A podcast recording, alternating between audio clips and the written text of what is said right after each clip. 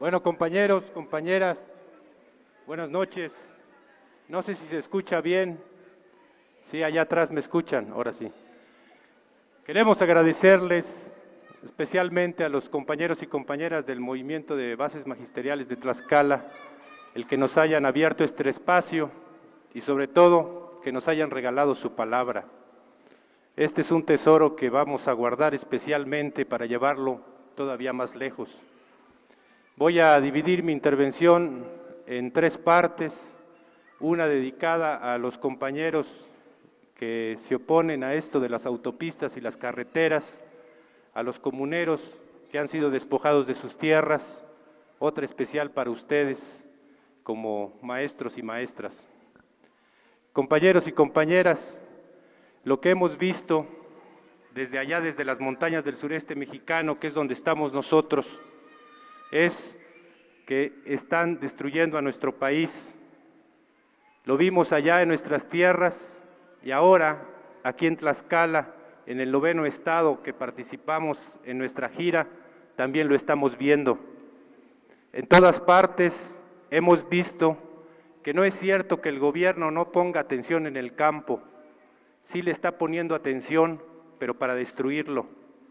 Hay un plan premeditado allá arriba donde se están juntando los grandes empresarios, principalmente los extranjeros, con las autoridades gubernamentales de todos los niveles, desde el federal, el estatal, hasta el municipal.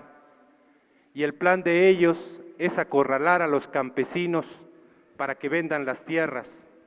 Y entonces está este plan del gobierno de Fox, que no hay que olvidar que es un gobierno del PAN, su plan es condicionar los apoyos sociales, como el Progresa, como la ayuda que se da pues a las mujeres y a los ancianos, condicionarlo a que los campesinos acepten el procede.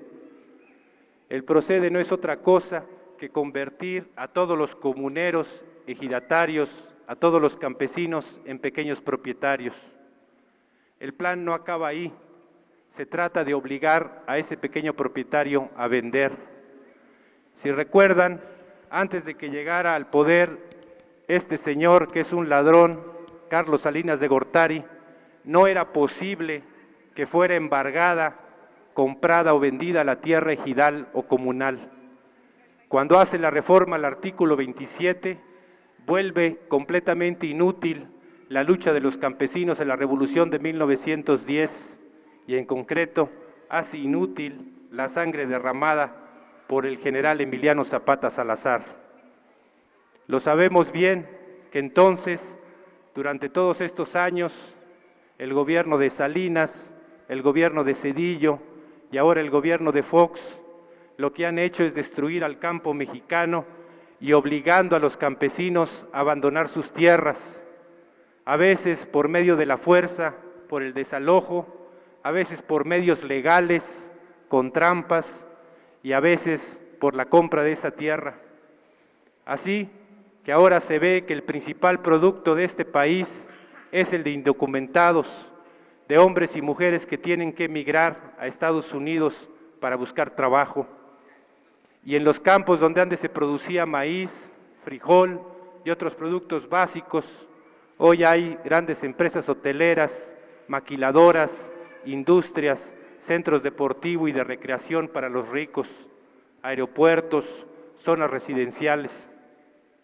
Y entonces lo que están haciendo con el campesino es dándole créditos para endeudarlo, obligando a que envenene la tierra con fertilizantes químicos, también con productos transgénicos, para que la tierra se haga dependiente así como un drogadicto se hace dependiente de la droga, luego la tierra ya no acepta otra semilla y no acepta otra cosa para dar su fruto.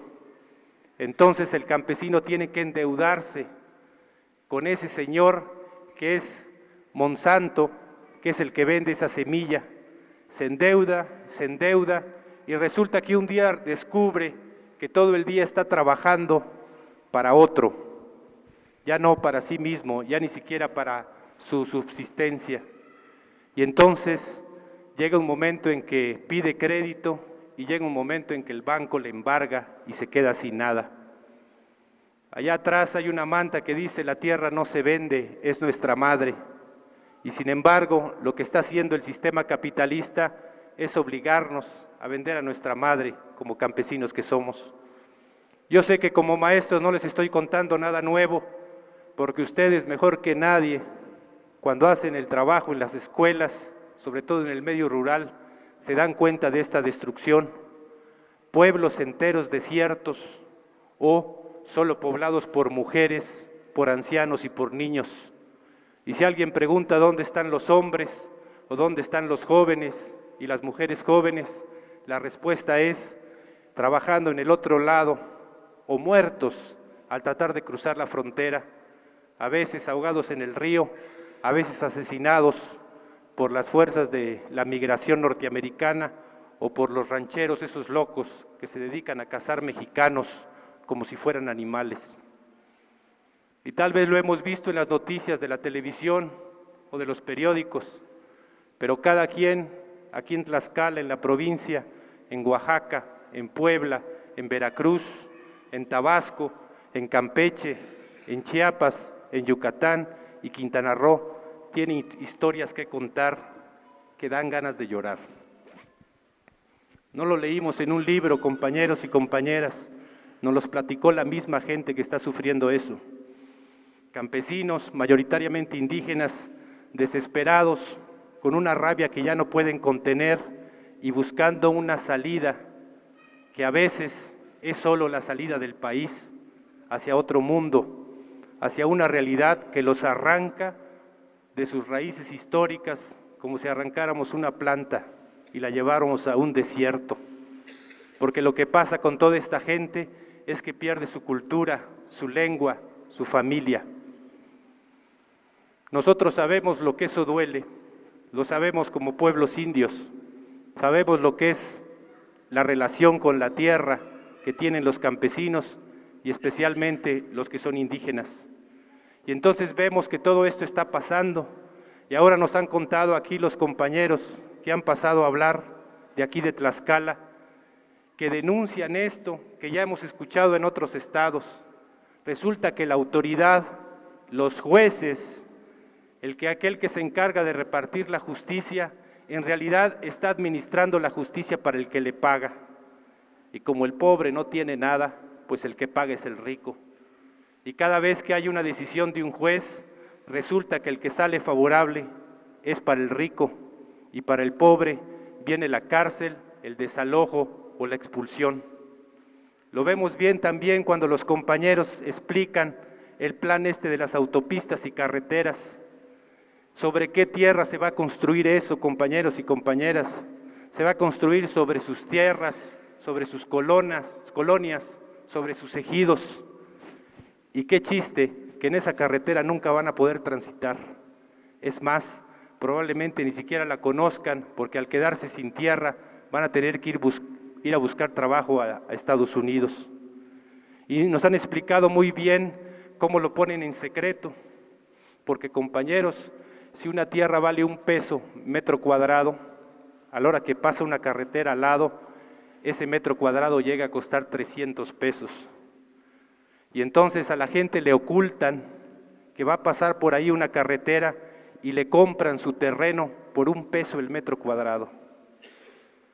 Y bueno, no hay trabajo, ya lo explicaron aquí los compañeros que, de bases magisteriales que están solicitando empleo y pues venden. Y buscan trabajo por otro lado y luego se enteran que el terreno que vendieron a un peso el metro cuadrado, ahora se vende a 300, 500 y hasta mil pesos el metro cuadrado. Y sobre esa colonia popular que nunca tuvo agua, nunca tuvo drenaje, que la luz llegaba cuando llegaba, lo que sí nunca faltaba era la cuenta de la Comisión Federal de Electricidad. Esa colonia que siempre estuvo olvidada fue destruida y encima de ella hay un centro comercial que tiene luz todo el día, que tiene agua potable todo el día, que tiene teléfono y carreteras asfaltadas y buenos caminos. Y ahora resulta que sobre la pobreza y el despojo de unos cuantos creció la riqueza del que ya tiene mucho. Y ahí se aparece un centro comercial donde antes había tienditas, pequeño comercio que vendía pues humildemente algo de comer, refresco, comida, maíz, lo que se consume en cada casa modesta, y ahora hay un gran centro comercial exclusivo donde los trabajadores, los que vivían en esa colonia, ni siquiera entran a barrer, ni siquiera les dan empleo, porque esa empresa llega ya con los trabajadores de, otros lados, ya docenados, ya domesticados. Imagínense la impotencia de un tlaxcalteca, de una tlaxcalteca, con toda la tradición de historia, de lucha que tienen y de rebelión desde el tiempo desde antes de que llegaran los españoles.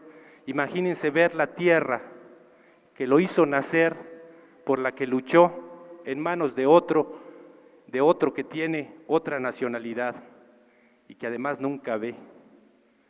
Imagínense que su tierra nunca va a poder ser pisada por sus hijos, por sus nietos, y alguna vez va a tener que enfrentar ese reclamo. Oye papá, oye abuelo, aquello que teníamos ¿por qué lo perdiste? ¿Por qué lo vendiste? ¿Por qué vendiste a tu madre? Estamos entonces en este problema de que, qué vamos a hacer y entonces hay dos propuestas, eso hay que reconocerlo. Está la propuesta de arriba, la de que mira, no te preocupes, mira arriba y aquí hay tres, cuatro, cinco candidatos a la presidencia de la República.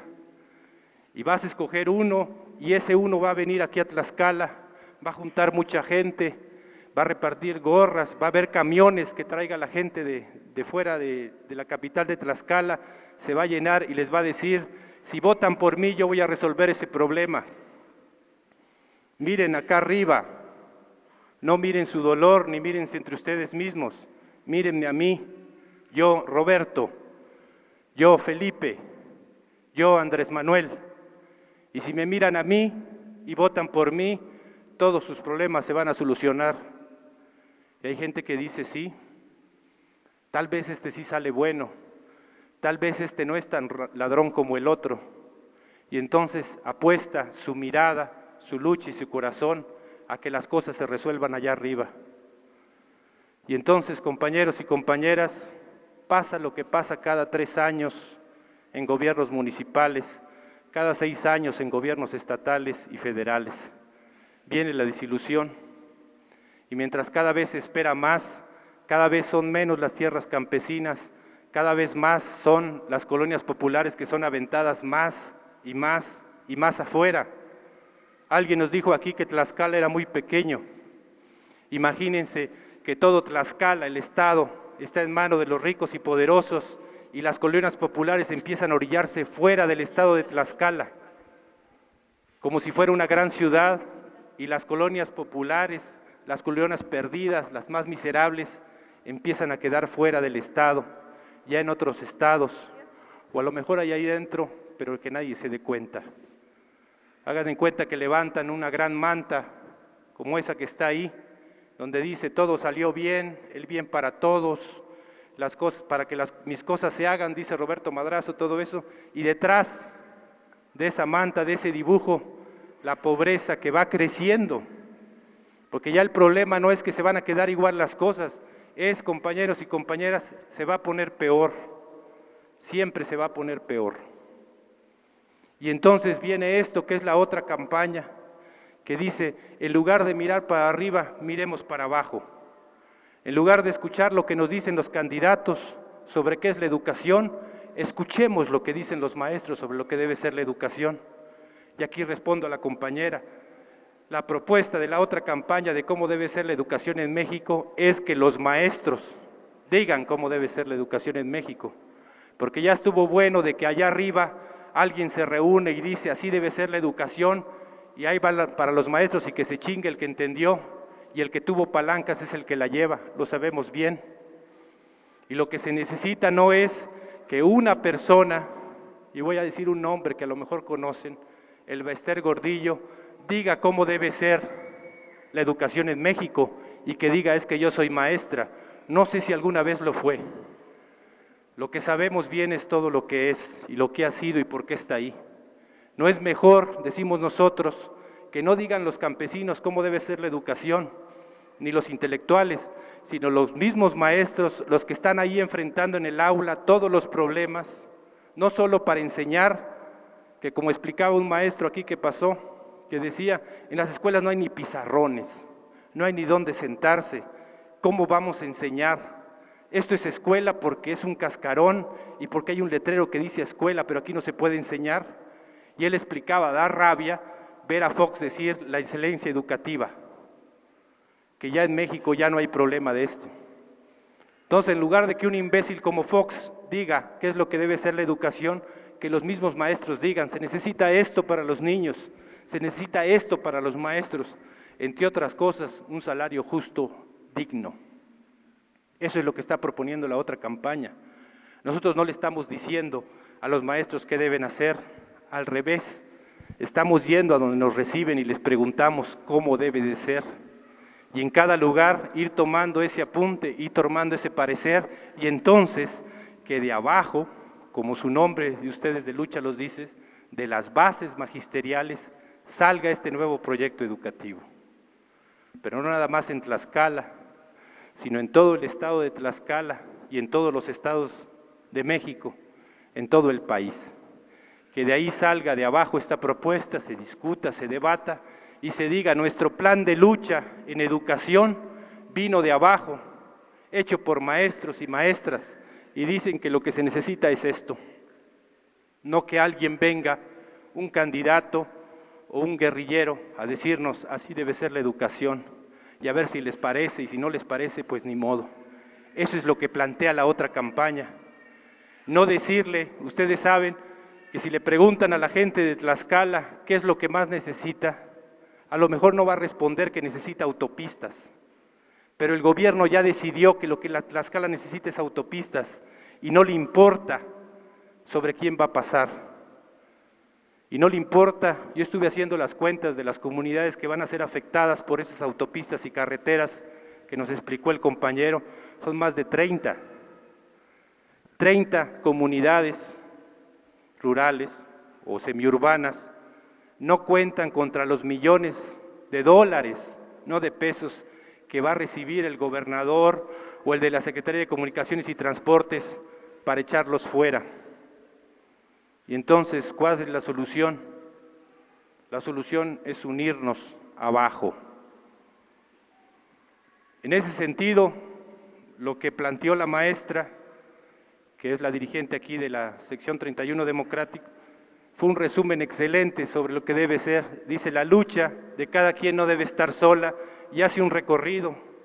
Campesinos, maestros, estudiantes, obreros, indígenas, sobre todas las fuerzas que abajo se tienen que unir. Y eso es lo que está haciendo la otra campaña. Por eso llegamos a Tlaxcala y por eso no nos estamos entrevistando con el gobernador, ni con el secretario de Educación Pública de Tlaxcala, ni tampoco con los empresarios. Lo que estamos haciendo es escuchando la palabra de la gente de abajo, de la gente sencilla y humilde, de los comuneros, de los ejidatarios, de los colonos que se oponen a esto de las carreteras y a la privatización del agua y de los maestros. Nosotros sabemos bien que la lucha de ustedes no ha sido fácil. Como explicó la maestra, aquí empezó un puñado, unos pocos, a enfrentarse contra el charrismo sindical. Igual entendemos nosotros perfectamente lo que eso significa, porque así empezamos nosotros nuestra lucha, unos cuantos, y siempre nos decían que, se iba, que no se iba a poder que lo que necesitaba es ya mucha gente. Y ahora también nos critican que la otra campaña empiece por abajo, que por qué Marcos en lugar de reunirse con 200 maestros, por qué no se para en un lugar y junta tres mil, cuatro mil maestros y les tira un rollo, aunque no escuche lo que ellos quieren decir. Y sin embargo la otra campaña dice, no, Vamos a reunirnos con esos grupos de maestros y vamos a escuchar primero que nada su palabra. Ningún candidato lo va a hacer, compañeros, porque no les interesa, no les importa a ustedes, ni qué les va a pasar.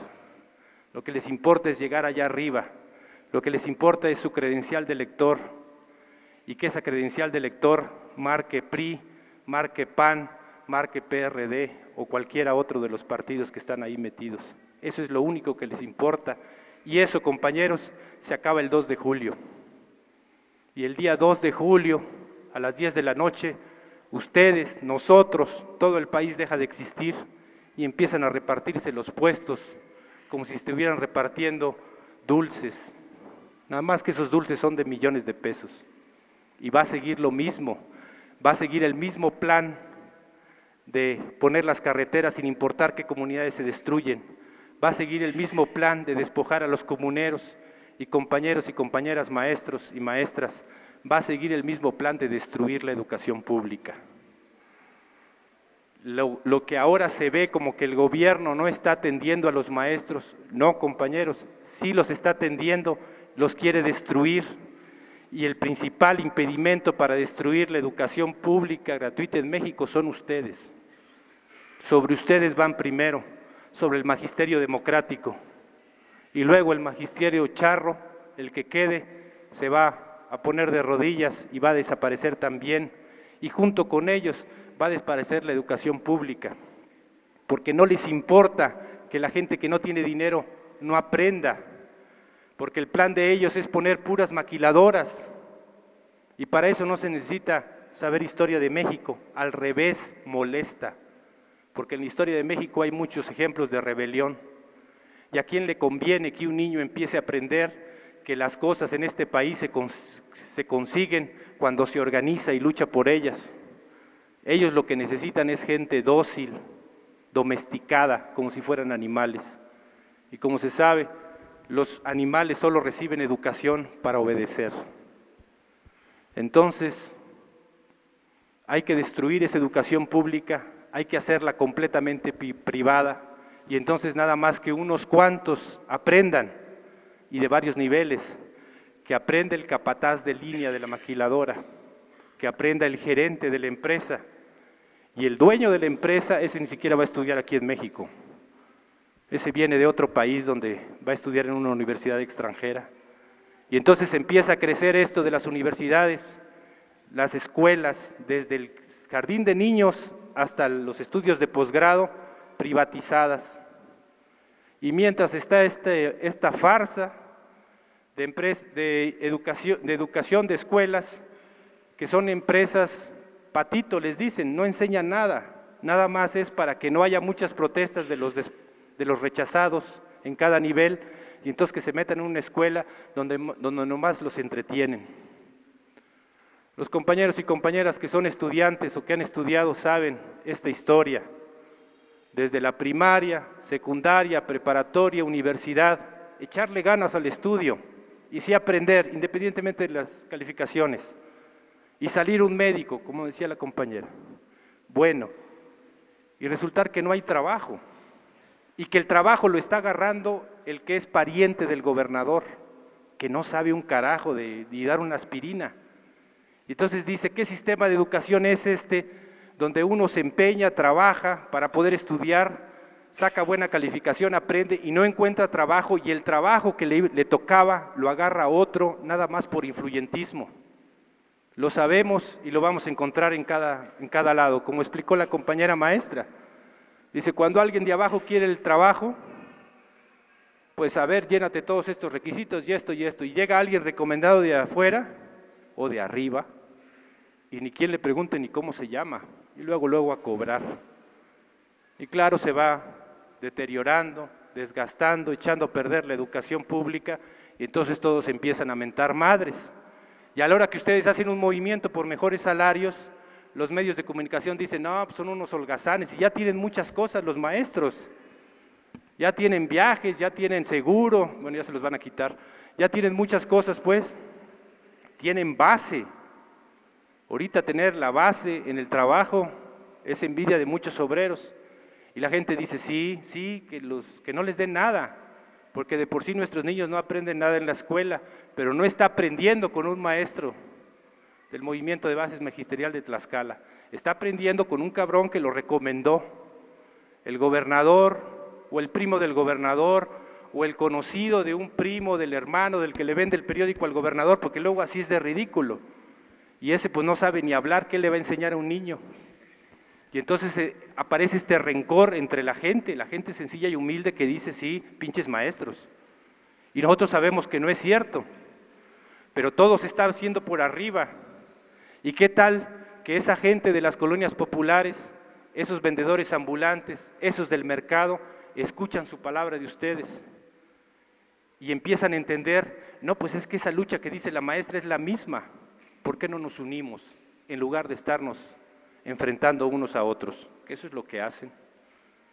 Y van a ver cuando empieza a pasar esto, que ustedes levantan un movimiento, la misma gente que antes los criticaba o los ignoraba, les va a decir, yo voy contigo, porque ya entendí cuál es tu lucha. Y así como explicó la maestra, que dijo, nosotros cuando construimos este movimiento democrático nos abrimos a otras luchas para apoyarlas, y aquí un compañero campesino dijo, agradecemos al movimiento de bases magisteriales el apoyo, pues igual el movimiento de bases magisteriales y todo el magisterio democrático va a poder decir agradecemos a los campesinos, agradecemos a los obreros, agradecemos a los indígenas el apoyo, porque juntos vamos en todo esto.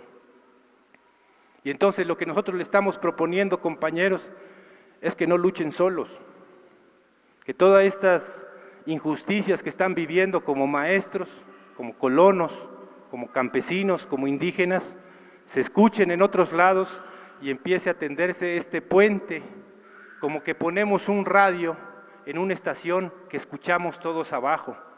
Y ahí no habla el de arriba, no están los partidos políticos ni los candidatos.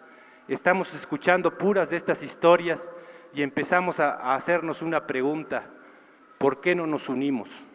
Y entonces sí, la unidad no es una declaración, sino es un sentimiento que está surgiendo abajo. Eso es lo que nosotros venimos a decirles como movimiento de bases magisteriales aquí en Tlaxcala, nosotros como zapatistas y nosotros como parte de la otra campaña. De eso se trata, de que su voz, y por eso vienen los compañeros que no son zapatistas, que vienen con la caravana, que ustedes amablemente les dieron el hospedaje y la alimentación aquí, que ya ven que traen sus camaritas y sus grabadoras y todo eso. Pues ellos lo que están haciendo es sacando su palabra y rápido la empiezan a mandar a otros lados. Y en algunos casos, lo que dijo la maestra, lo que dijo la maestra, lo que dijo el compañero maestro, en este momento los están escuchando en la Ciudad de México, no con López Dóriga, ni no con La Torre, lo están escuchando en radios alternativas. Y ahí sintonizan y dicen, ah, pues mira lo que dice el maestro. Y lo está escuchando un maestro en el DF. Y ese le está hablando a uno en Tijuana y le estás diciendo, ya ves lo que pasa en Tlaxcala, ya ves que empezaron pocos, ya ves que crearon un movimiento, ya ves que están apoyando a otras gentes, así debíamos hacer nosotros, o así estamos haciendo nosotros. Y hace unos momentos estuvimos con los compañeros exbraceros de la Asamblea Nacional de, de Braceros y platicaban unos de Guerrero que ellos se enteraron de que había movimiento bracero en Tlaxcala por un comunicado. Y entonces llegaron a verlo, se pusieron de acuerdo, e hicieron este movimiento que ya es nacional de exbraceros. Pues así con su propia palabra de ustedes, compañeros, que nadie, no va a hablar ni yo, ni nadie de la otra campaña, sino mismo ustedes, qué es lo que pasa con el magisterio en Tlaxcala, pues que hable el, el magisterio de Tlaxcala, eso es lo que estamos diciendo. Y que entonces otros maestros se unan, lleguen a intercambiar esta historia y escuchen cómo fue que, que inició este movimiento, cómo unos cuantos se atrevieron a desafiar a los poderosos charros, porque compañeros, si alguien era poderoso en este país, eran los líderes sindicales del Sindicato Nacional de Trabajadores de la Educación. Y si algo se levantó con heroísmo, incluso más heroísmo que el nuestro que nos levantamos en armas, fue el de la Coordinadora Nacional de Trabajadores de la Educación. Porque conocimos toda la represión que sufrieron, los muertos, la persecución y todo esto, pues que no les voy a contar, porque muchos de ustedes es su propia historia, y en todo caso hay que contársela también porque es parte de su formación a los nuevos maestros. Entonces, compañeros y compañeras, pues eso es de lo que se trata. Y ya por último, en la tercera parte, sobre esto del tercer diálogo nacional, nosotros queremos explicar nuestra posición como ZLN. Nosotros no le vamos a entrar. Esa unidad no la queremos. Y les vamos a explicar por qué porque eso del tercer diálogo nacional significó que ahí estuviera dos líderes, tres líderes charros, marcadamente. Vega Galina, del Seguro Social, que fue el que abrió las puertas a las reformas del Seguro Social, que ahora va sobre el ISTE, que les va a afectar directamente.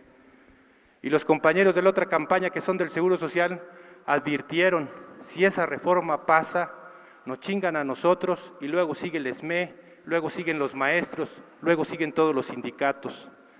Y como si hubieran hecho una profecía, compañeros. Después de que Vega Galina vendió ese movimiento, que el tercer diálogo nacional puso al frente, después de eso viene la reforma del ISTE, que hay que impedirla, por supuesto. Y la otra campaña va a movilizarse también sobre eso. Y está también ese Hernández Juárez, que es el líder charro del sindicato de telefonistas. Y está Agustín Rodríguez, que es el líder charro de los trabajadores del UNAM. Y nosotros vemos que hay ahí muchas organizaciones honestas, consecuentes, luchadoras. Nosotros decimos sí, con eso sí, pero con estos no. Y el tercer diálogo nacional nos dice, con todos juntos, nosotros decimos no. Esa unidad no la queremos. Porque hagan de cuenta que nosotros les decimos a ustedes, compañeros del movimiento de bajes magisteriales de Tlaxcala, entren a la otra campaña, aquí va a estar el Baester Gordillo sentado conmigo. Pues me van a decir, Marcos, te vas mucho a la fregada a ver a tu madre, como dice allá, con, con esa otra campaña. Pues igual nosotros decimos, sí hay que hablar con los trabajadores, pero hay que buscarlos abajo. Hay que buscarlos. Ahí están los trabajadores de telefonistas en la otra campaña. Ya los vimos, ya hablamos con ellos y los escuchamos y los vamos a seguir escuchando. Los trabajadores del Seguro Social, los trabajadores del UNAM. Nosotros preferimos seguir con la otra campaña abajo. El tercer diálogo nacional, eventualmente vamos a encontrarnos, tal vez no sabemos, pero nos vamos a encontrar en todo caso por caminos diferentes. Nosotros pensamos que ese tercer diálogo nacional tiene por la parte de, estos, de estas gentes de Vega Galina, de Hernández Juárez, de Agustín Rodríguez, una apuesta electoral. Quieren puestos con el gobierno de Andrés Manuel López Obrador. Y por eso la convocatoria dice, por un programa alternativo de nación, que así se llama eh, la plataforma electoral de López Obrador. Entonces a los compañeros y compañeras que están en eso del tercer diálogo, pues les deseamos que les vaya bien ahí, Ojalá sí puedan llevar adelante su política de que a través de ahí van a poder hablar con más trabajadores, pero nosotros como zapatistas en la otra campaña vamos a seguir hablando con gente como ustedes, en reuniones como ustedes, como esta que estamos ahorita. Esa es la única diferencia que tenemos. Cuando esa gente se vaya, esos charros se vayan del diálogo nacional, nosotros le vamos a entrar a lo que se vaya a crear después, el 3 de enero, digo el 3 de julio, cuando ya se acaba el proceso electoral y ya se reparten los huesos allá arriba. Compañeros y compañeras, lo voy a decir claramente, lo que hemos escuchado en estos, nuevos, en estos nueve estados por lo que hemos pasado es un hervor que hay allá abajo. Ojalá los compañeros del tercer diálogo nacional cuando hagan estas giras que están proponiendo toquen eso. La gente ya está harta. Ya está harta y no cree en ningún partido político en ninguno, ni cree en la vía electoral. Se está levantando allá abajo, se está preparando un gran estallido social, grande, como ni en la Revolución Mexicana ni en la Guerra de Independencia. Lo que nosotros estamos haciendo es juntando todas esas rebeliones, todas esas rebeldías, para que sea algo bueno, para que al final no sea que un líder queda como chingón y las cosas siguen iguales, para que no sea que un grupo, una camarilla, sea la que agarre el poder y las cosas siguen iguales. Y lo decimos nosotros, como zapatistas, como pueblos indios, porque pasó la guerra de independencia, pasó la revolución mexicana y para nosotros nada. Y como quiera fuimos los primeros que luchamos. Nosotros decimos, en este nuevo alzamiento, ahí vamos a estar, pero no vamos a dejar que se nos olvide. Igual nosotros los invitamos que como estudiantes, que como maestros, como campesinos, como colonos, entren a este movimiento y no dejen que las cosas sigan igual cuando triunfe, porque nosotros vamos a triunfar.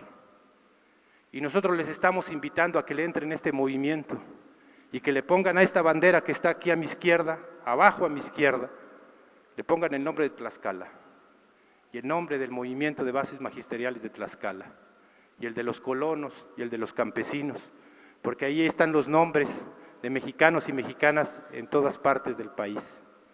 Eso es lo que les queríamos decir, compañeros y compañeras. Les damos gracias porque tuvieron paciencia para escucharnos y sobre todo por la palabra que nos dieron. Es todo.